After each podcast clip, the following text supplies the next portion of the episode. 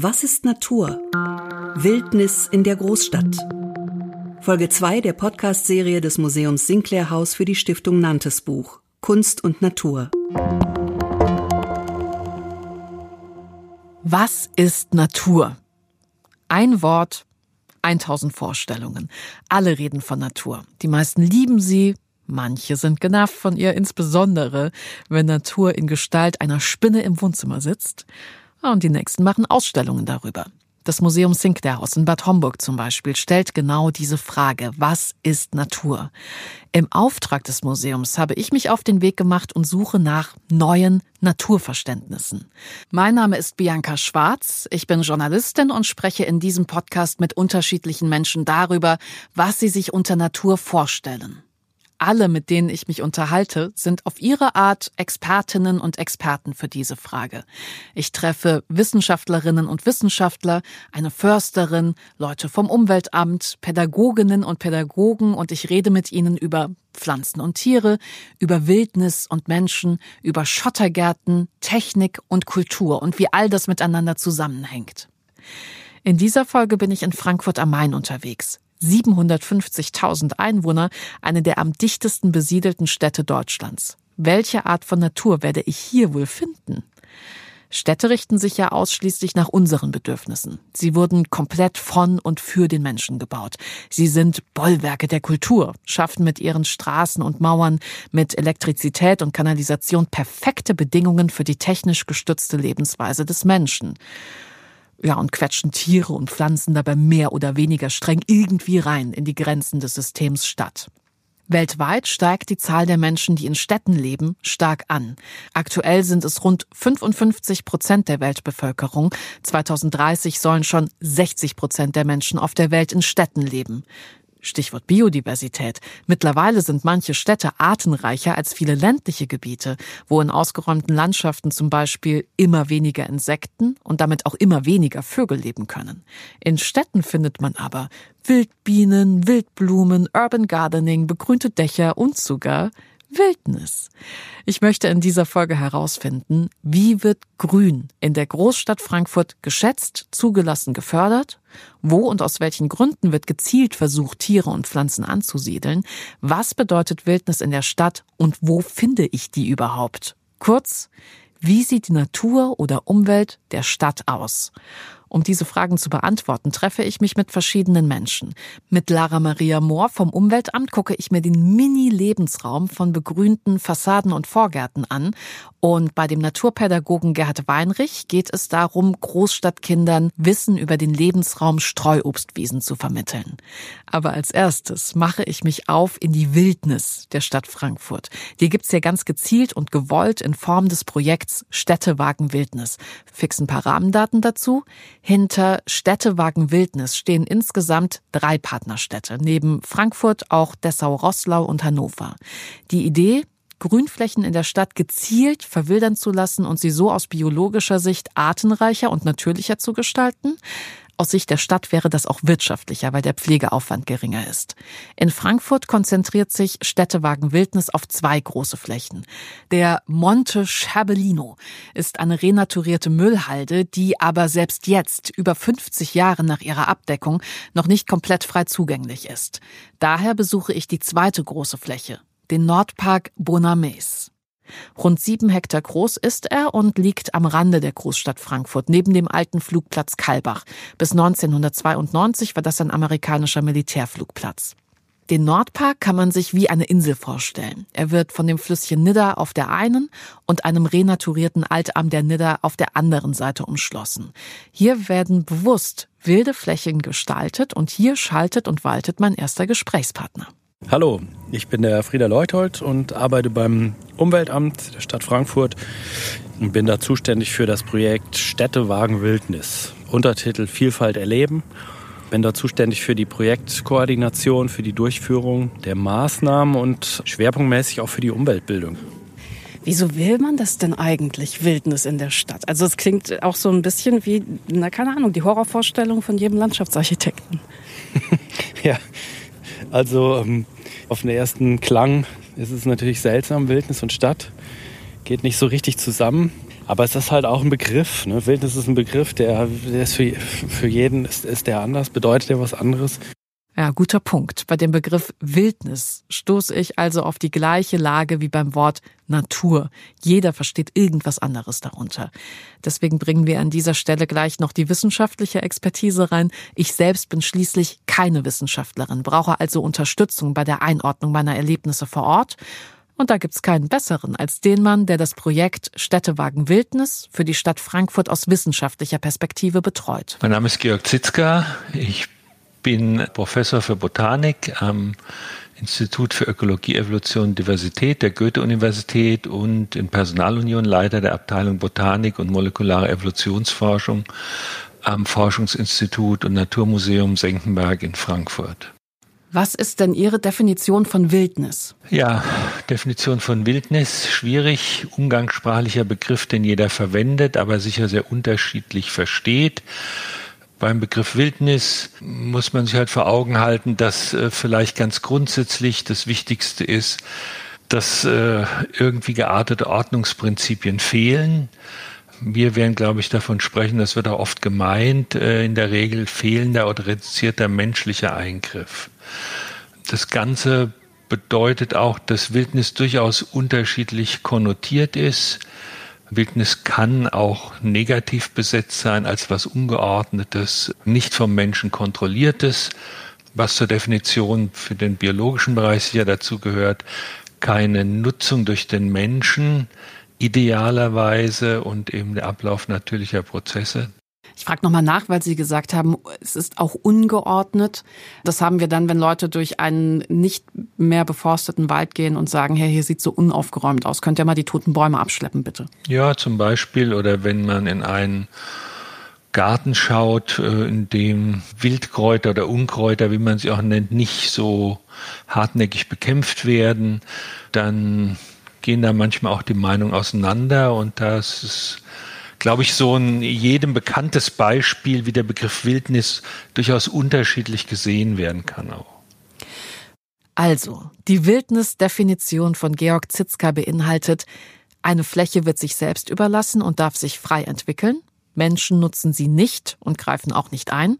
Und ein bisschen optisches Chaos bringt das Ganze auch mit sich. Gilt das alles jetzt aber auch für eine urbane Wildnis, also eine, die ja dezidiert Menschen zur Verfügung stehen soll. Was bedeutet Wildnis in der Stadt? Das bedeutet, wir haben sehr viele Menschen auf äh, relativ kleiner Fläche. Wir haben keine großen Flächen, in denen der Mensch praktisch gar nicht auftaucht. Das heißt, wenn wir von Wildnis oder Wildnisgebieten in der Stadt reden, dann ist das sozusagen eine äh, sehr reduzierte Wildnis. Und die Flächen, die wir meinen, lassen sich am ehesten so definieren, dass man zumindest natürliche Prozesse dort zulässt. Das ist schon eine starke Einschränkung und dass man trotzdem akzeptiert, dass der Mensch präsent ist und der Einfluss des Menschen auch vorhanden. Für Frieder Leuthold, der an diesem Projekt immer vor Ort arbeitet, bedeutet das, dass er eben schon ab und zu eingreifen muss. Also man muss dann auch schauen, dass man bei einem Weg schon mal einen gefährlichen Ast wegnimmt oder so, also mit gewissen Einschränkungen. Aber so viel wie möglich darf die Natur hier machen, was sie will. Also die Natur sitzt am Steuer sozusagen und wir stehen außen vor und schauen es einfach mal an.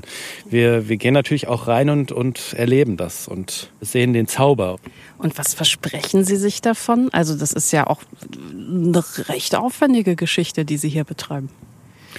Na gut, im, im ersten Moment ist es ja äh, nichts machen einfach erstmal nicht so aufwendig. Also wir, gut zugesehen, aber ja. wir wollen so viel wie, wie sagt man immer, so viel wie nötig, so wenig wie möglich machen. Mhm. Aber es ist eine aufwendige Sache, da haben Sie schon recht, das zu bewerben. Wir sind sehr überzeugt davon, dass wir solche Flächen ähm, brauchen und die nächste Generation solche Flächen braucht. Und wir sind sehr überzeugt davon, dass das nicht nur ganz nett ist, sondern wirklich eine enorme Wohlfahrtswirkung für uns Menschen auch hat, gerade auch in der Stadt. Und von daher müssen wir das bewerben, müssen wir, da wollen wir das in den, ja, ich sag mal, in den Köpfen der Planer, der Entscheidungsträgerinnen und Entscheidungsträger da auch was verändern, da in diese Richtung. Also ist das Ziel eigentlich, dass bei einer Stadtplanung von Anfang an Wildflächen vielleicht mitgedacht werden und nicht alles zugebaut wird? Das ist die Optimalvorstellung und der, der große Wunsch. Aber nicht nur bei einem Neubau mitgedacht werden. Das würde ich fast schon hoffen, dass das gesunder Menschenverstand ist. Aber ähm, auch vorhandene Flächen dementsprechend umzuwidmen und auch zu verankern in Bebauungsplänen oder in gesetzlichen Rahmenvorschriften. Es gibt ja viele Flächen, äh, wo ein Optimierungspotenzial drauf liegt in diesem Sinne. So, jetzt aber genug der Theorie. Ich will was sehen von dieser Wildnis. Wir starten an einer in der Augusthitze 2020 schon halb verbrannten Wiese am alten Flugplatz. Ein Brückchen über einen Altarm der Nidda bildet so etwas wie die Pforte zur Wildnis am Nordpark Bonames. Und schon auf dieser Brücke gibt's das erste Highlight. Wir sind nur 20 Meter weit gekommen. Ein blauer Eisvogel, sagten Sie. Ja, saß gerade vor uns hier auf seiner Sitzwarte und hat sich wahrscheinlich jetzt über das äh, Mikrofon erschreckt oder so. Tatsächlich ähm, schön, direkt was gesehen.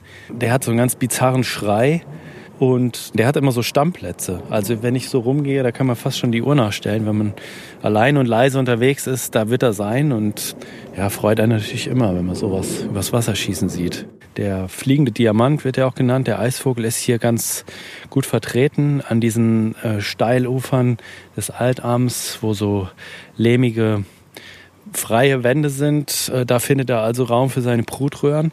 Und hier sind eigentlich in diesem Umfeld alle Brutreviere sind besetzt vom Eisvogel. Also man merkt dann auch, wenn man sowas zulässt, so Entwicklungen, die Natur ist da ganz flexibel und holt sich das schnell wieder. Das ist ein, das ist ein schönes äh, Beispiel, der Eisvogel. Und der Biber, wo wir jetzt gleich, den wir jetzt gleich treffen werden, zumindest Spuren, das ist das zweite Beispiel der sich dann auch wohlfühlt. Fliegende Diamant haben Sie gerade gesagt, was ich auch total schön finde, weil der saß jetzt auf einem Zweig und funkelte in der Sonne. Dass wir noch vielleicht kurz einen, einen, Zeitrahmen haben. Wann, wann ist das hier denn renaturiert worden? Ungefähr. Wie lange liegt das denn jetzt schon so? Also der Altarm-Anschluss ist jetzt ungefähr 15 Jahre her. Und das ist ja noch gar nicht so lange. Früher war, war das halt ein, wie sagt man, eine, eine Sackgasse. Dann ist es komplett wieder angeschlossen worden, so dass es halt auch leicht durchströmt immer, aber natürlich eine sehr ruhige Strömungsgeschwindigkeit auch hat, also ideales Bruthabitat für, für Fischbrut, für die, für die Vögel, die sich in den ganzen vielen Ecken und Uferbereichen da um, aufhalten können. Das Holz, wenn es reinfällt, wird größtenteils drin gelassen. Da entstehen auch ganz wertvolle Strukturen, so über Wasser, aber auch unter Wasser. Sie sehen hier die, die Libellen, die Mosaikjungfern, die Prachtlibellen fliegen gerade, die dann auf diesen Pflanzen, die dann im ruhigeren Wasser stehen, auch sich ausruhen können und die Eiablage machen können. Es hat dann sofort so einen, so, einen, so einen Einfluss auf die Artenvielfalt. Artenvielfalt ist ein wichtiges Stichwort. Wie wir schon gehört haben, passen die Ordnungsvorstellungen des Menschen nicht unbedingt zu den Bedürfnissen anderer Lebewesen. Herumliegende Äste zum Beispiel sind vielen Menschen ein Dorn im Auge. Totholz oder auch Biotopholz heißt es im Fachjargon und ist ein wertvoller Bestandteil von Wildnis. Von wegen Tod? Also erstmal Totholz, äh, das hört man ja auch oft, wenn es um die Frage der naturnahen Bewirtschaftung oder kaum noch Bewirtschaftung von Wäldern geht. Totholz gehört eigentlich zu natürlichen Waldbereichen. Ja.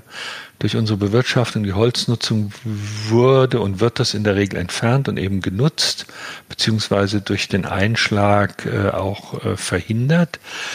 Und äh, Totholz ist eigentlich ein ganz äh, wichtiges Wildniselement. Das gehört zu solchen Waldhabitaten dazu. Insofern sind wir sehr froh, dass schon auch vor dem Projekt und äh, letzten Endes auch dadurch, dass die Strömung nicht so stark ist, das Totholz dort verbleibt, auch äh, die, die Feuchtlebensräume strukturiert, auch das ist wichtig.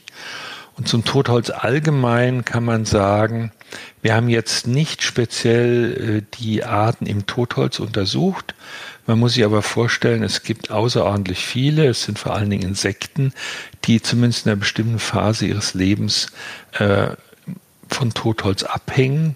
Äh, das sind vor allen Dingen sehr, sehr viele Käfer. Ich glaube, in Deutschland sind über 1300 Käfer, äh, die so einen Bezug zu Totholz haben. Also das sind schon stattliche Zahlen.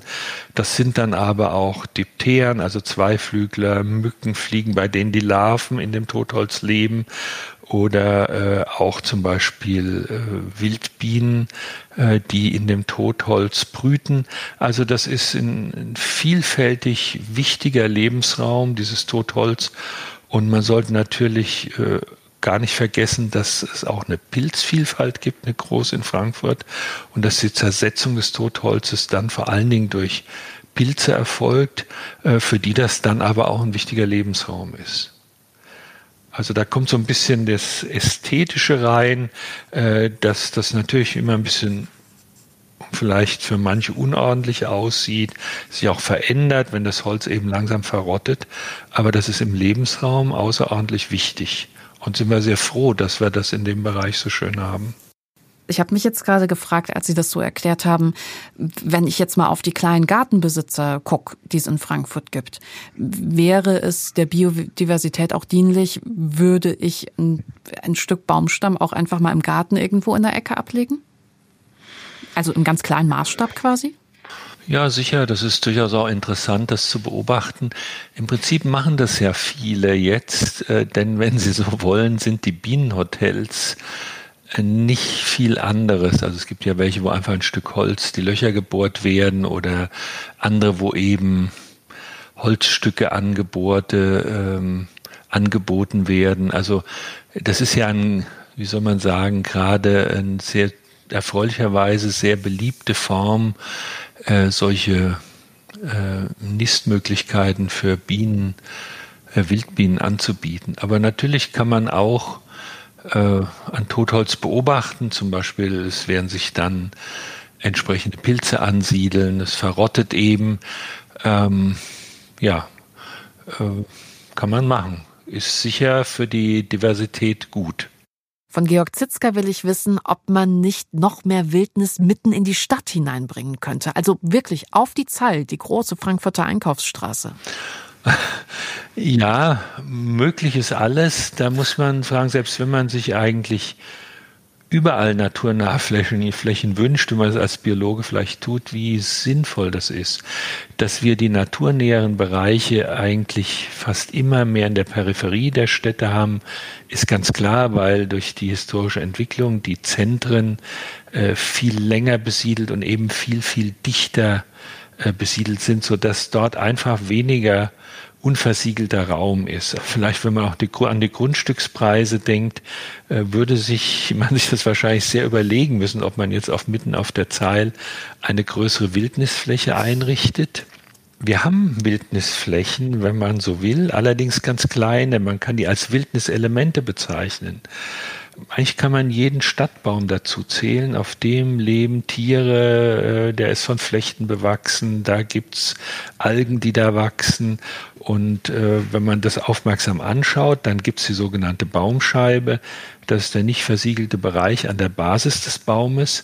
Der kann wenn er nicht zu arg von Hunden heimgesucht ist oder immer von parkenden Autos überfahren wird, eine ganz erstaunlich stattliche Vielfalt beherbergen von Arten, die dann zum Teil auch hübsch blühen, nicht alle. Und äh, das sind zum Beispiel durchaus wichtige Wildniselemente, die man überall in der Stadt haben kann. Herr Leuthold, könnten Sie vielleicht noch einmal zusammenfassend auf den Punkt bringen, wenn eine große Stadt oder auch eine kleine Stadt, die muss ja noch nicht mal groß sein, aber wenn eine Stadt Wildnis wirklich in der Stadt, in der Innenstadt zulässt, was bringt das für die Stadt für Vorteile? Was, glaube ich, jedem bewusst ist, der in Frankfurt versucht, im August zu schlafen nachts, Stichwort Tropennächte, es bringt Abkühlung. Wir bringen, wir bringen Frische in die Stadt. Äh, man kann mal durchschnaufen. Wenn diese Flächen strategisch gut angelegt werden, sinnvoll liegen, kann da auch äh, Kaltluft geleitet werden aus äh, entfernteren Gebieten, wo diese Kaltluft entsteht. Wir sind gerade, wir stehen gerade hier mitten im Kaltluftentstehungsgebiet zum Beispiel. Die Flächen schützen uns. Wir haben gerade, das, das klingt vielleicht ein bisschen dramatisch, aber wenn man an die Hochwasser vor einigen Jahren denkt, wir haben gerade eine riesengroße Retentionsfläche, die wir einrichten am Fechenheimer Mainbogen, wo also Wasser sich sammeln darf und nicht schnell abfließt, dadurch nicht zu Hochwasserereignissen führen kann so leicht. Also letzten Endes sind so Flächen, können die auch einen ganz konkreten, direkten Schutz bedeuten. Auf der, auf der gesundheitlichen Ebene hatten wir schon viel drüber gesprochen, was die Psyche angeht. Ich denke, jeder, der ganzen Tag nur auf den Rechner guckt oder auf eine Stahl-Glasfassade, ähm, dem tun solche anderen Strukturen auch gut, einfach fürs Gemüt. Das ist was, was allen Menschen, da muss man noch nicht mal ausgewiesener Fan von sein, denke ich, äh, zugutekommt. Das wären so, so einige von vielen Argumenten, die man da anführen könnte. Es fällt mir schwer, mich vom Nordpark Bonames zu lösen, weil ich hier wirklich entspannt bin, staunen kann über Tiere und Pflanzen und auch kleine Entdeckungen mache. Ich konnte zum Beispiel junge Turmfalken bei den ersten Flugversuchen beobachten. Aber ich will jetzt rein mitten in die Stadt, zentraler nach Grün suchen. In der Frankfurter Innenstadt bin ich verabredet mit einer Kollegin von Frieda Leuthold. Ich bin Lara Maria Mohr. Ich arbeite im Umweltamt als Projektleiterin für das Programm Frankfurt frischt auf. Dann gehen wir doch gleich mal in die Details. Was ist das denn für ein Projekt? Da geht es ja darum, dass wirklich ähm, Einzelpersonen vielleicht auch was zur Stadtbegrünung beitragen können. Im weitesten Sinne, verstehe ich das richtig? Das verstehen Sie richtig. Frankfurt frischt auf ist ein städtisches Förderprogramm. Es steht Geld dafür bereit, dass private Grundbesitzer und Besitzerinnen ihre Gebäude begrünen und damit fit für den Klimawandel machen. Wie viel Geld hauen Sie denn da so raus? Also es ist unterschiedlich, was für Maßnahmen man umsetzt, aber man kann bei uns bis zu 50.000 Euro bekommen. Maximal die Hälfte der Kosten für eine Dachbegrünung, eine Fassadenbegrünung oder eine Entsiegelungs- und Begrünungsmaßnahme. Also maximal die Hälfte bis zu 50.000 Euro, das ist schon richtig viel, oder? Damit kann man schon ein bisschen Grün in die Stadt bringen, ja. Wieso ist das denn der Stadt so wichtig? Also ich meine, je nachdem, wie viele Fassaden und Dächer sie gerade so begrünen, kommen da ja ordentliche Beträge zusammen. Also persönlich hätte ich gerne alle Fassaden und Dächer begrünt. Aber es geht insbesondere darum, die Stadt wird ja immer wärmer. Das, hat sie, das ist immer schon so. Das ist der Urban Heat Island Effekt, dass die Stadt wärmer ist als das Umland. Und jetzt kommt noch der Klimawandel dazu, den wir ja auch schon in den letzten Jahren sehr dolle spüren. Und es wird noch wärmer und noch trockener. Und was da am besten gegen hilft, ist einfach Begrünung, die dann wiederum auch für Verdunstungskühle sorgt. Ähm, Starkregen wird gepuffert. Für die Artenvielfalt tut das Ganze auch noch was. Also es ist eine eierlegende Wollmilchsau sozusagen für, das, für die Lebensqualität und das Wohlbefinden in der Stadt. Jetzt haben Sie gerade schon gesagt, Sie würden am liebsten alles begrünen. Aber ich weiß nicht, gibt es da so Rechenmodelle? Wie viel müsste man denn tatsächlich begrünen, um diesem Erwärmungseffekt effektiv entgegenzutreten? Rechenmodelle gibt es nicht, aber es gibt Aussagen dazu, wie viel kühler eine Fassade oder ein Dach ist. Beispielsweise ist ein Teerpappendach im Sommer, ein Flachdach meistens, wird bis zu 70, 80 Grad warm, wenn da die Sonne richtig drauf knallt. Wenn das gleiche Dach nun begrünt wäre und aussehen würde wie eine Wiese oder sogar wie ein kleiner Park, da gibt es ja Unterschiede, dann wird das maximal 30 Grad wärmen. Und das hat durchaus einen Effekt dann auch auf die Umgebung, auf das Mikroklima, auf das Haus selber, auf die Umgebung dessen und ist somit positiv. Jetzt haben wir uns ja hier in der Frankfurter Innenstadt getroffen und zwar ähm, im Nordend. Das ist ein Frankfurter Wohnviertel. Also ich glaube, wir werden es zwischendurch auch mal kurz verlassen, aber man kann es man kann's so ein bisschen zusammenfassen. Ein Frankfurter Wohnviertel, in dem jetzt, ich sag mal, eher gut situierte Menschen leben. Da gibt's noch diese alten, schönen Stadtvillen, da gibt's Vorgärten. Ähm, und das ist eines der am dichtesten besiedelten Gebiete von Frankfurt, rund 55.000 Einwohner. Das ist mehr als manche, als manche Kleinstadt. Warum treffen wir uns denn jetzt hier? Wir treffen uns heute hier, weil hier einige schöne Beispiele sind, wie man eine Fassade begrünen kann. Und man kann das sehr schön bei einem Stadtspaziergang eben sehen. Wir werden auch wahrscheinlich verschiedene Ausmaße sehen, von kleinsten Fassadenbegrünungen bis, größ bis größeren Maßnahmen. Und die gucken wir uns jetzt einfach mal an. Sehr gut. Wir starten am Friedberger Markt. Ähm, das ist tatsächlich immer freitags auch ein klassischer Markt mit Verkaufsständen und so weiter. Und wenn ich mich jetzt hier umgucke, ich möchte einmal vergleichen, was, was ich sehe und was, was Sie sehen.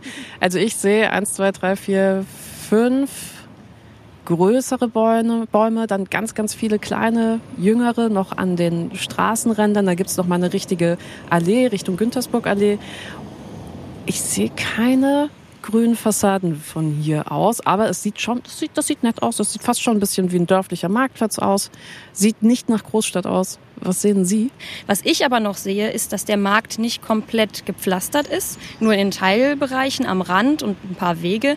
Der Rest ist offen, ist begrünt, ist Grasen teilweise, ein bisschen totgetrampelt, aber teilweise auch existent. Dann so ein bisschen Sträucher.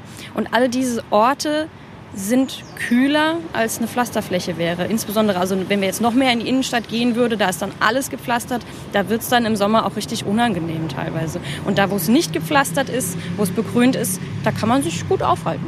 Und wo gehen wir jetzt hin? Was ist denn unsere erste Station?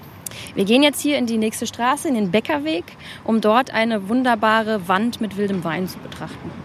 Das heißt, wir setzen jetzt aber schon ganz weit oben an hier, oder? Inwiefern oben? Naja, wilder Wein direkt ist ja noch mal besser als Efeu. Das würde ich jetzt so gar nicht mal bewerten wollen. Es hat beides seine Vor- und Nachteile und die Art der Fassadenbegrünung ist auf jeden Fall ähnlich. Also sowohl wilder Wein als auch Efeu sind selbstkletternde Pflanzen. Die pflanzt man an seine Wand unten und lässt sie halt erstmal so machen und dann klettern die selber die Wand hoch. Dafür muss aber die Wand natürlich äh, intakt sein und funktionsfähig und man muss sich auch immer drum kümmern. Es gibt bei Willem Wein und Eva und den ganzen Selbstkletternden immer so Horrorgeschichten, das macht alles kaputt und so. Das liegt aber nicht an der Pflanze an sich, sondern darum, dass man sich halt nicht drum kümmert. Weil das muss man immer schon so ein bisschen machen. Und hier sehen wir es schon das Schmuckstück.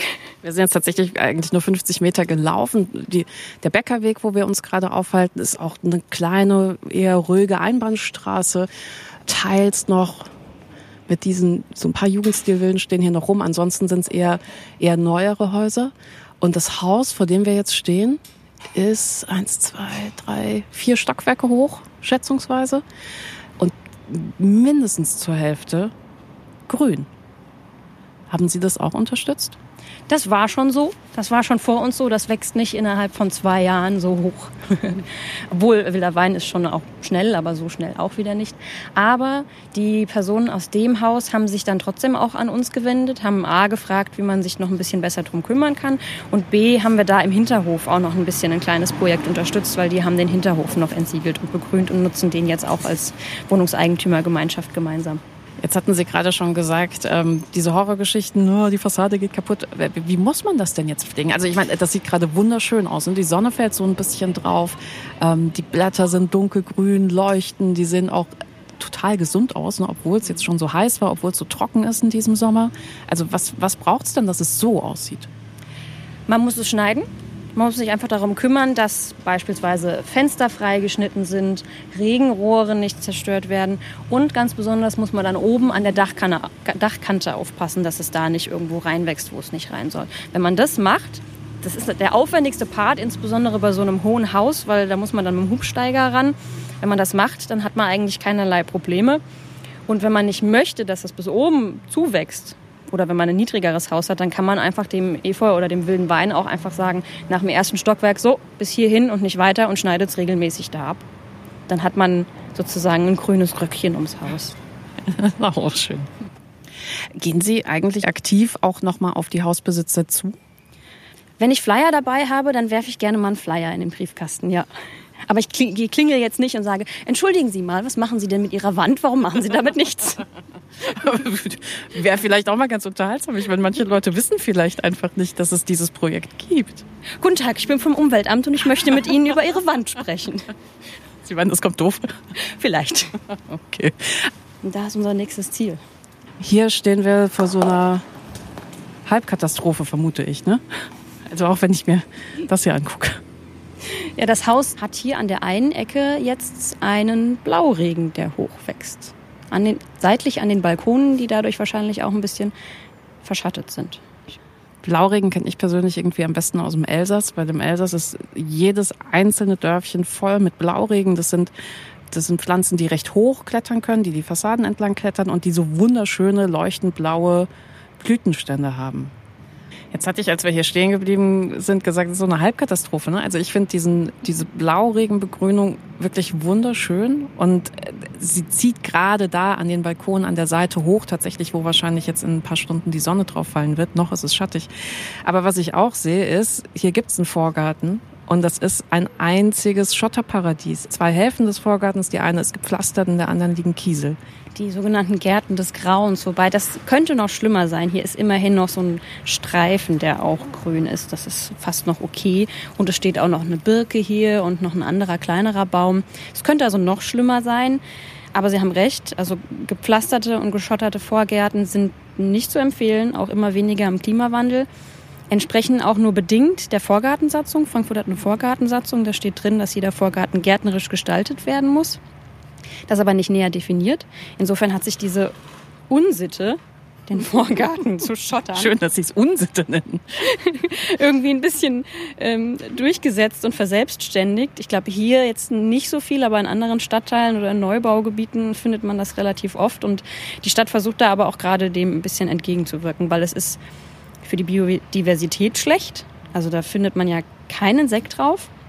Es ist für Klimaanpassung schlecht, weil es sich noch unnötig mehr aufheizt und die Stadt damit noch weiter aufheizt. Und außerdem, um den ganzen Kram frei von Natur zu halten, was man damit ja irgendwie vielleicht möchte, muss man entweder super viel arbeiten und diese ganzen Sachen rauszupfen oder man kippt Chemikalien drauf und da muss ich Ihnen nicht sagen, dass das auch schlecht ist die Dinger sind ja vor ein paar Jahren total in Mode gekommen. Plötzlich haben alle Leute angefangen, ihre schönen grünen Vorgärten einzureißen und diese Schotterflächen zu machen. Oft mit der Begründung, das habe ich zumindest oft gehört, es macht ja weniger Arbeit. Ist das, ist das so? Nein, das ist ein völliger Trugschluss. Das, äh, wie gesagt, man muss sich darum kümmern, dass die Natur sich das nicht zurückerobert, weil der Kies, Schotter oder wie auch immer, was da liegt, äh, darin sammeln sich Überreste von der Natur vom, vom Nachbarn, vom Baum nebenan. Das bleibt da liegen, geht in die Steine rein. Dort wird es zu Humus und Humus ist wiederum gut, dass da was wächst und dann sprießt da wieder das sogenannte Unkraut raus, was man dann wieder entfernen muss, weil das will man ja nicht haben. Insofern hat man damit eigentlich nicht wirklich viel gewonnen. Gibt es in Ihrer Welt sowas wie Unkraut überhaupt? Nee, es gibt nur Beikraut. Beikraut. Ah, das ist ein schöner Ausdruck. Was heißt das? Naja, es ist eben, was nebenbei noch so existiert und auch existieren darf. Ja, ja, genau. Georg Zitzka hat darüber gesprochen, der Artenvielfalt zuliebe ein bisschen Chaos und Unordnung zuzulassen, nicht jedes Beikraut zu entfernen. Auch die Schottergärten sind ihm ein Dorn im Auge, aber insgesamt stellt er bei seiner Arbeit immer wieder fest, dass Städte eine sehr hohe Diversität haben, weil sie eben sehr, sehr viel verschiedene Lebensräume dazu gehören, auch Friedhöfe, Parks, Stadtwälder, Uferbereiche, weil sie die umfassen.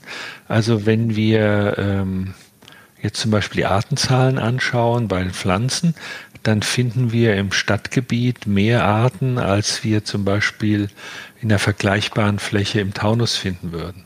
Das muss man aber richtig einordnen. Also in Städten ist außerordentlich viel los. Fast alle Städte haben naturnahe Bereiche, sehr schöne Lebensräume, haben auch oft seltene Arten anzubieten. Sie haben aber, und das ist vielleicht der Wermutstropfen, halt sehr, sehr viele Arten, die quasi weit verbreitet sind, quasi in allen mitteleuropäischen Städten vorkommen und Kulturfolger sind. Also das ist die, die andere Seite der Diversität, äh, weniger jetzt äh, sehr seltene und geschützte Arten, die wir zum Beispiel in unserer außerstädtischen Naturlandschaft haben. Um meinen letzten Gesprächspartner zu treffen, suche ich eine besonders artenreiche Kulturlandschaft auf. Streuobstwiesen. Ihr Name erklärt sich fast von selbst. Zum einen sind die Obstbäume unregelmäßig angeordnet, zum anderen wachsen hier viele verschiedene Arten nebeneinander. Die Obstbäume stehen also im wahrsten Sinne des Wortes verstreut in der Landschaft rum, anders als bei kommerziellen Obstplantagen. Auf Streuobstwiesen können bis zu 5000 Tier- und Pflanzenarten leben und es macht sie zu einem der artenreichsten Biotope, die wir in Deutschland überhaupt haben. Das sind meistens Insekten wie Bienen, Hummeln, Wespen, Schmetterlinge oder Käfer, aber auch Fledermäuse und viele verschiedene Vogelarten leben in den Obstbäumen. Dazu zählen insbesondere so stark rückläufige und gefährdete Vogelarten wie Wiedehopf, Grünspecht oder Gartenrotschwanz. Ohne uns Menschen sind Streuobstwiesen undenkbar. Sie sind als Kulturraum angewiesen auf unsere permanente Pflege. Wir schneiden die Bäume zurück, wir mähen oder beweiden die Grünflächen dazwischen und würden wir das nicht tun, wäre die Zusammensetzung der Pflanzen auf den Wiesen nicht zu divers, sie würden verbuschen und die Bäume überaltern und unter Umständen sogar absterben. Naja, und gerade in Hessen sind Streuobstwiesen natürlich auch ein wichtiges Kulturgut. Aus ihnen wird schließlich der beliebte Appleboy gewonnen, Apfelwein und auch ein sehr guter Apfelsaft, versteht sich. Leider ist der Bestand an Streuobstwiesen stark zurückgegangen. In den letzten 20 Jahren um rund 20 Prozent. Grund dafür sind häufig Flächenversiegelungen oder eben die fehlende Bewirtschaftung. In Frankfurt finden sich Streuobstwiesen auf dem Lorberg, circa sechs Kilometer entfernt von der berühmt-berüchtigten Zeil. Der Lorberg ist sozusagen der Frankfurter Hausberg mit Streuobstwiesen en masse und einem besonderen umweltpädagogischen Beratungsgarten mit einem riesigen Bildungsangebot, insbesondere für Kinder zwischen fünf und zehn Jahren. Das Mein Apple House. Und hier treffe ich meinen letzten Gesprächspartner. Ich bin der Gerhard Weinrich. Ich bin jetzt seit 17 Jahren der Vorsitzende des mein Äppelhaus Lorberg Streuobstzentrum e.V., ein gemeinnütziger Verein. Und wir versuchen seit dieser Zeit eine Renaissance der Streuobstwiesen zu erreichen. Das Mein Äppelhaus verfolgt ein ganzheitliches Konzept, das auf den Erhalt des uralten Kulturgutes Streuobstwiesen ausgerichtet ist. Hier können sich Gartenbesitzer zeigen lassen, wie man Obstbäume richtig anpflanzt und pflegt, wie man Bäume veredelt, wie der Baumschnitt funktioniert und was man am Ende mit seiner Ernte so alles anstellen kann. Vor allem aber geht es darum, Kindern Wissen und Fähigkeiten zu vermitteln. Er heißt beispielsweise ein Kirschenbaum ein Lockenbaum. Und wenn Sie einen Kirschbaum vor sich haben, sehen Sie, die Rinde lockt sich. Und dann können die Kinder auch im Winter erkennen, selbst wenn kein Obst daran hängt, das ist ein Kirschbaum und können es ihren Eltern erzählen. Und das Größte ist natürlich jetzt die anstehende Zeit, September, Oktober, wo es an das Keltern des Obstes geht. Die Kinder gehen dann hier in dem Naturerlebnisgarten, sammeln hier die, die Äpfel auf, die werden dann gewaschen, gemahlen, gepresst und sie nehmen dann den Süßen, wie es im Frankfurter Jargon heißt, den Süßen mit nach Hause. Und die Eltern sind überrascht über das, was da für ein Produkt erzeugt worden ist und was sich ja doch ganz erheblich von dem unterscheidet, was Sie heute bei den Discountern einkaufen. Es ist schön zu sehen, wenn Kinder wieder hierher kommen und sagen, bei euch habe ich gekeltert, bei euch habe ich dieses oder jenes gemacht und es einfach, es macht Freude, dann diese Kinder wieder vor sich zu haben, wenn deren Strahlen man im Gesicht sieht und sagt, und was habt ihr damals für Apple aufgeglaubt? Ja, das war ein Ontario. Sehen Sie, und das ist ganz einfach der Punkt. Das ist unsere Ausgangssituation, indem wir mit vielen, vielen Ehrenamtlichen, natürlich auch mit hauptamtlichen Kräften versuchen, das wieder in die Bevölkerung reinzukriegen. Dann würde ich vorschlagen, wir spielen das jetzt durch. Ich mache mich mal im Geiste 30 Jahre jünger, Sie mich bitte auch. Das heißt, dann wäre ich so sieben. Und dann Gehen Sie mit mir durch diesen Naturerlebnisgarten, zeigen mir, erklären mir das? Ja, mache ich gerne. Wir gehen jetzt. Die Kinder, die hierher kommen zum, zum Naturerlebnisgarten, sind das, ich sage jetzt mal, richtige Großstadtkinder, Frankfurter Innenstadtkinder? Und was passiert denn mit denen, wenn die hier zum ersten Mal landen? Die Kinder und nicht nur die Kinder sind überrascht. Vor allem die Eltern sind überrascht, dass es so eine Oase der Ruhe noch gibt. Also von daher ist es natürlich ein völliges anderes Erleben, die Weite der Landschaft. Sie können das Gras fühlen, sie können die Früchte riechen, sie können die Kirschen anfassen. Sie können die Mirabellen unten liegen sehen. Sie kommen natürlich damit auch in Kontakt mit der Natur, mit den Wespen, mit den Bienen und so weiter. Wir haben ja hier äh, einige Bienenstände, um den Leuten zu zeigen, was hier lebt. Wir haben Hühner dabei und Sie können sich vorstellen, dass gerade Kinder in einem Alter zwischen drei und fünf, die in der Großstadt ja mit den Hühnern überhaupt nie in Berührung kommen, dass das für die etwas Faszinierendes ist. Mit welchen Vorerfahrungen kommen die Kinder hierher? Die Kinder kommen mit keinen Erfahrungen hierher. Die Kinder, die im Alter zwischen fünf und zehn hierher kommen, sind entweder Kindergartenkinder oder sind Vorschul- oder Grundschulkinder. Also von daher versuchen wir auf diese spielerische Weise auf die Kinder einzugehen und den Kindern auf diese Weise die Natur zu erklären und vor allem auch den, den Umgang mit der Natur zu erklären, dass die Kinder nicht hier in die, in die Anlage gehen, in den Naturerlebnisgarten gehen, die Äpfel abreißen, was natürlich auch unser Kapital ist, sondern dass die Kinder wissen, das kann man jetzt noch nicht ernten, das braucht eine Zeit wenn Eltern oder auch ältere Menschen bei uns anrufen und fragen im Januar oder im Februar gibt es bei euch Erdbeeren, dann sagen wir, da ist was falsch, da läuft was falsch. Und deswegen versuchen wir auch hier in meinem Ebbelhaus diese Tradition zu leben. Was zeigen Sie mir denn als erstes? Das erste Spannende ist für die Kinder, das sind die Maschinen. Maschinen, ah ja, stimmt. Traktor. Oh Gott, ja. ich habe die Traktoren in der Scheune übersehen. Ja, wir haben, wir haben ja jede Menge äh, davon. Die werden natürlich auch für die Pflege der Grundstücke gebraucht. Und das nächste ist natürlich, wenn Sie sich dann rumdrehen und sehen das viele Obst. Ja, wie wächst denn das? Und ja, wie wächst denn das? Wie wächst denn Sag das? doch mal. Ja, und dann muss man den Leuten erklären, wie es wächst, wie ein Baum aus der Erde kommt, wie etwas entsteht, dass es aus dem Kern entsteht. Und das ist schon mal eine interessante Geschichte. Wir machen ja hier viele Führungen und dann muss man den Leuten erst einmal erklären, dass wenn sie heute zum Beispiel eine Goldparmene, sie kennen dann muss ich ja sagen, du kennst es, ne? Ich, ich kenne das, ja. Wenn du sieben Jahre alt bist, ne? Genau. Ähm, dann, dann nimmt man ganz einfach die Kerne der Goldparmene, pflanzt die in die Blumenerde ein und daraus entsteht ein Baum. Und wie lange dauert das? Das dauert gar nicht mal allzu lange. Das dauert etwa sechs, acht Wochen, bis so ein erster Trieb kommt. Und wann kommt der Apfel? Das dauert dann noch eine ganze Weile. Dann ist also schon mal der erste Punkt erreicht. Dann kommt ein kleines Zweiglein aus äh, aus dem Blumentopf heraus. Das ist aber keine Goldparmene, sondern man muss dann erst die Sorte seiner Wahl.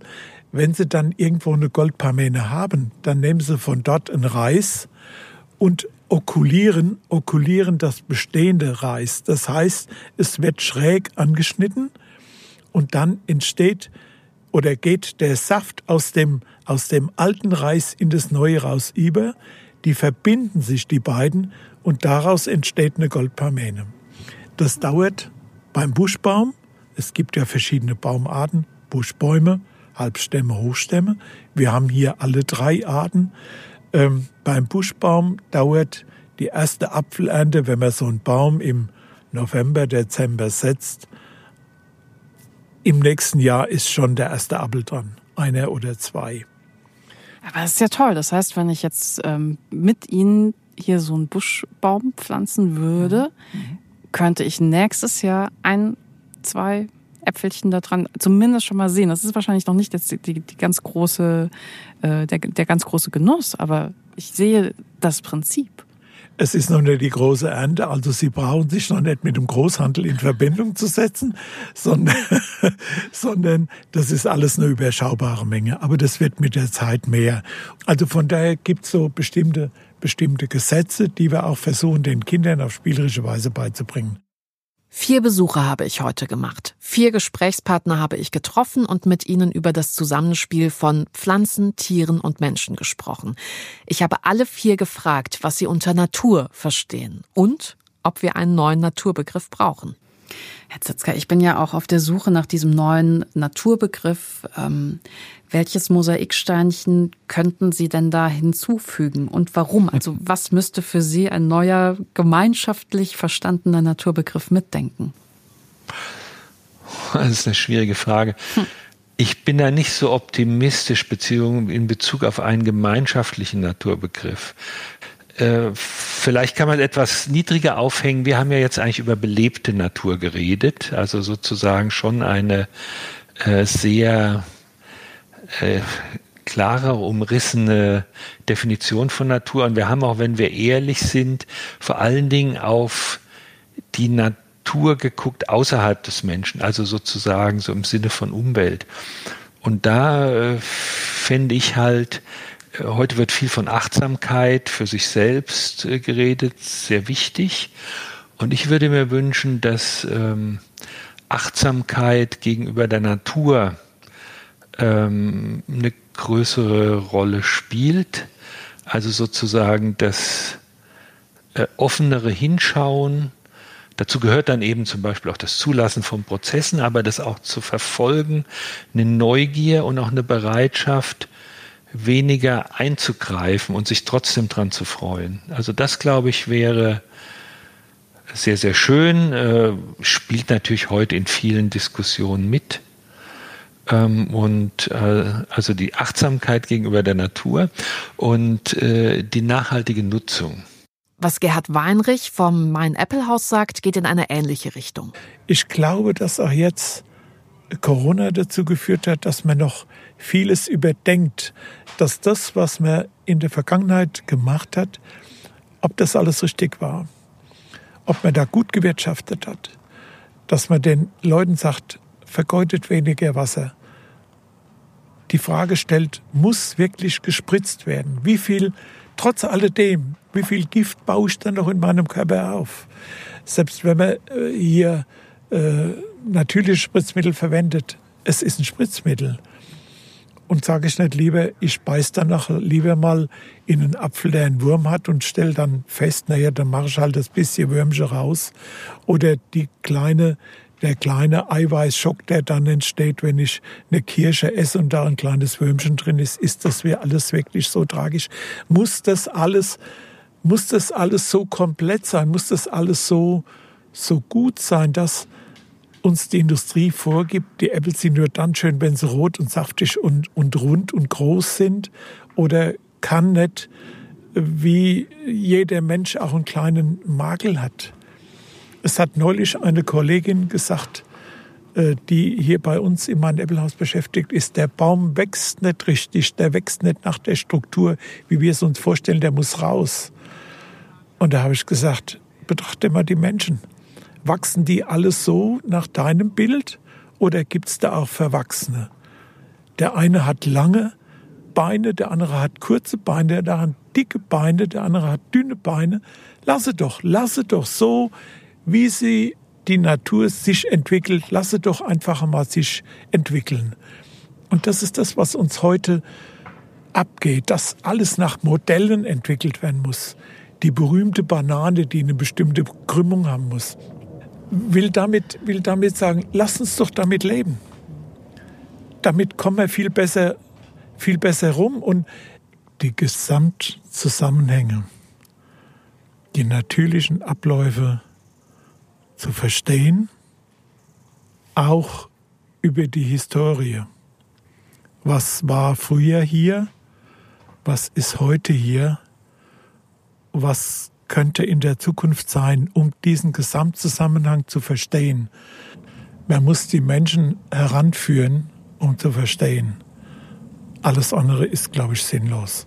Lara Maria Mohr vom Frankfurter Umweltamt findet es wichtig, dass wir als Menschen uns nicht ausnehmen aus der Natur. Sie hatten eben schon gesagt, ähm, die Leute sehen die Natur in der Stadt gar nicht mehr. Man muss die wirklich an die Hand nehmen, so wie Sie es jetzt gerade mit mir machen und vielleicht so einen, so einen Spaziergang machen. Ähm, was ist denn für Sie Natur? Also für viele andere ist es ja dieser Gegensatz Natur versus Stadt oder versus Kultur. Und ich denke, da wir als Menschen sind ja Teil der Natur. Also wir sind ja keine Roboter vielleicht, das wäre vielleicht absolute Nicht-Natur, ähm, dass man das wieder mehr in Einklang bringen muss. Dass man sagt, okay, der Mensch darf die Natur nicht aussperren, weil er ist ein Teil davon. Und man muss einfach das in seine eigene Lebensrealität mit integrieren. Das heißt, Pflanzen, Tiere, Erdreich, das einfach funktioniert. Wasser ist Teil der Natur, ein ganz wichtiger. Wir leben in einem Ökosystem, in einem Kreislauf. Das bewegt sich alles, es ist alles im Fluss, es hat alles Bezug zueinander und das ist Natur. Ich, ich finde, Sie sagen da was total Wichtiges, nämlich, dass ähm, die Menschen sich zunehmend ausnehmen aus, aus Natur? Also aber haben, haben Sie eine persönlich, sei es nur eine sehr, sehr persönliche Theorie dazu, warum das so ist und die Leute sich immer mehr ausnehmen, die Natur und ich? Vorsicht. Danke, beinahe in Scheiße getreten. Auch das ist Natur. Auch das ist Natur. Teil des ewigen Kreislaufs des Lebens. Es ist eine gute Frage.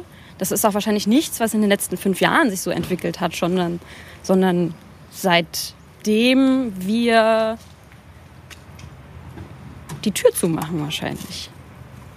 Seitdem wir die Tür zumachen. Also seit Jahrhunderten, sagen Sie. Ja.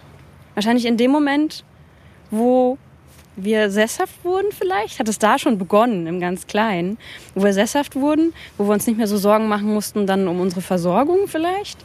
Und dass wir da gesagt haben, so, ah, und jetzt weg mit dem ganzen Kram, das Wichtigste bin ich. Ist nur eine Theorie. Weil, weil wir da zum ersten Mal die Möglichkeit hatten, die Natur auch draußen zu lassen. Also mit allem, was sie ja vielleicht irgendwie an furchtbarem Wetter, Kälte und was es auch immer geben kann, ja auch mit sich bringt. Genau, Natur ist irgendwie böse und anstrengend. So, es ist, es ist nass, wir werden davon krank, wir können äh, irgendwelche Parasiten uns einfangen vielleicht, also jetzt ja weniger, aber damals vielleicht. Wir leiden Hunger, ähm, Durst und können es nicht, also statt dass wir das als Geschenk nehmen, wir haben zwar Hunger, aber wir können uns ja auch von den Beeren ernähren. Ähm, nehmen wir so die schlechten Sachen in den Vordergrund. Und das ist ja so sehr menschlich, dass man mehr so auf das Negative achtet. Und Frieda Leuthold vom Projekt Städtewagen Wildnis wünscht sich, dass bei einem neuen Naturbegriff auch die starre Grenze zwischen Wirtschaft und Natur neu überdacht wird. In Cambridge hat der Anthony Waldron, heißt der, der Biologe, der hat ein großes Team von Ökonomen und Ökologen. Die haben herausgefunden, dass ähm, jeder, jeder Euro, also jeder investierte Euro in Naturschutz bringt fünf Euro Ertrag. Also im Prinzip wäre jede, jedes Land schlecht beraten oder jede Kommune, wenn sie nicht viel Geld in Naturschutz investieren würde. Das ist so ein bisschen die, die Botschaft dieser Studie. Ähm, also der kann hohe Einnahmen generieren, der Naturschutz, und ist auch eine Versicherung gegenüber Klimawandel und Risiken der Klimakrise, weil halt die Ökosysteme halt stabilisiert werden dadurch. Oder die Widerstandsfähigkeit, muss man sagen, wird gesteigert eigentlich. Spart Geld. Und wenn wir hier gucken in, in Frankfurt, wie viel Industrie und Gewerbe wir haben, was da für riesige Flächen noch zur Verfügung stehen, ich denke, das ist in vielen Städten so. Warum ähm, können nicht diese Unternehmen auch ihren Beitrag leisten?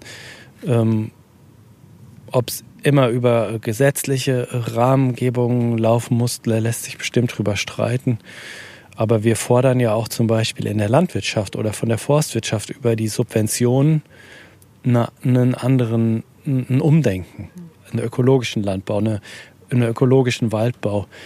Ähm, warum soll das nicht auch in so einem Fall, dass also zum Beispiel so eine, so eine Firma, die legt eine große Wildwiese an, die ähm, lässt Höhlenbäume stehen und dafür kriegt die steuerliche ähm, Vergünstigung. Das sind, ist eine Wohlfahrtswirkung, die für uns alle gut wäre und nicht nur für die paar Leute, die da ihr Geld erwirtschaften. Also das wäre zum Beispiel so eine Idee, wo ich mir auch noch äh, Wildnis wünschen würde oder mehr Natur. Mein Fazit für diese Folge. Die Frage, was ist Natur, führt eigentlich direkt weiter zu der Frage, wie wollen wir leben? Städte wurden vor allem mit dem Menschen im Sinn gebaut, also so, als seien andere Lebewesen eher nebensächlich. Natur war halt da draußen und in der Stadt die Kultur, Ordnung, Sicherheit, menschenkompatible Strukturen. Grün ja, aber bitte in Maßen und vor allem ordentlich, kontrollierbar, eben als Gegensatz zum vermeintlichen Chaos der sich selbst überlassenen Natur. Totholz ist dafür ein wunderbares Beispiel. Das wird oft aufgesammelt und geschreddert und kaum jemand denkt darüber nach, dass es unfassbar wertvolle Lebensräume bietet. In der Natur gibt's keinen Müll. Auch das Laub ist kein Müll, den man wegblasen muss. Da sind wir beim Thema Schönheit könnten wir lernen, Schönheit anders zu definieren und Lebendigkeit wertvoller einzuschätzen als Ordnung? Also könnten wir uns vorstellen, die Bedürfnisse anderer Lebewesen in unsere Entscheidungen einzubeziehen, weil ihr Wohlergehen ja letztlich auch unseres bedingt. Das ist ein großer Kreislauf und wir stehen alles andere als draußen. Das zeigt nicht zuletzt der Klimawandel überdeutlich. Das bedeutet aber eben auch, dass wir dazu beitragen können, dass es mehr Leben gibt statt weniger. Aber wie bringen wir diese Erkenntnis jetzt hinein in unser Denken und Handeln? Ich habe in dieser Folge Gesprächspartner besucht, die für ein Umdenken stehen. Jeder auf seine Art. Und ich muss sagen, ich bin tief beeindruckt davon, mit wie viel Leidenschaft, Wissen und Interesse für das Lebendige sie sich engagieren. Eben damit Tiere, Pflanzen und Menschen ein gutes Leben führen können, jetzt und in Zukunft. Das macht wirklich Mut, denn mir ist auch einmal mehr klar geworden, dass es noch viel Luft nach oben gibt und dass die Arbeit am neuen Blick auf Natur nicht nur theoretische Schönschreiberei ist, sondern existenziell bedeutsam. Ganzheitlicher zu denken ist in diesem Zusammenhang ein wichtiges Stichwort. Und da freue ich mich schon auf die nächste Folge, denn dann nehme ich Sie mit zu Lebewesen, die so klein sind, dass wir sie mit bloßem Auge nicht sehen können. Wir Menschen nehmen uns ja schon sehr wichtig, wenn es um unsere Lebensbedingungen geht, aber dabei vergessen wir leicht, dass unsere Existenz komplett von anderen Wesen abhängt. Einfaches Beispiel, Pflanzen, die Sauerstoff produzieren. Komplexeres Beispiel, winzige Organismen, die um uns und sogar in uns arbeiten und kommunizieren. Sie halten eigentlich alles am Laufen, nicht wir. Ich spreche von Mikroben, Mikroorganismen. In Jena arbeiten die Mitarbeiter des Forschungsverbundes und Exzellenzclusters Balance of the Microverse daran, diese winzigen Lebewesen besser zu verstehen. Mit ihnen werde ich sprechen über die Faszination und die Bedeutung von Mikroorganismen. Vielleicht sind Sie ja wieder dabei. Ich würde mich freuen. Danke fürs Zuhören. Wildnis in der Großstadt. Das war die zweite Folge des Podcasts Was ist Natur? Eine Produktion des Museums Sinclair Haus für die Stiftung Nantes Buch Kunst und Natur.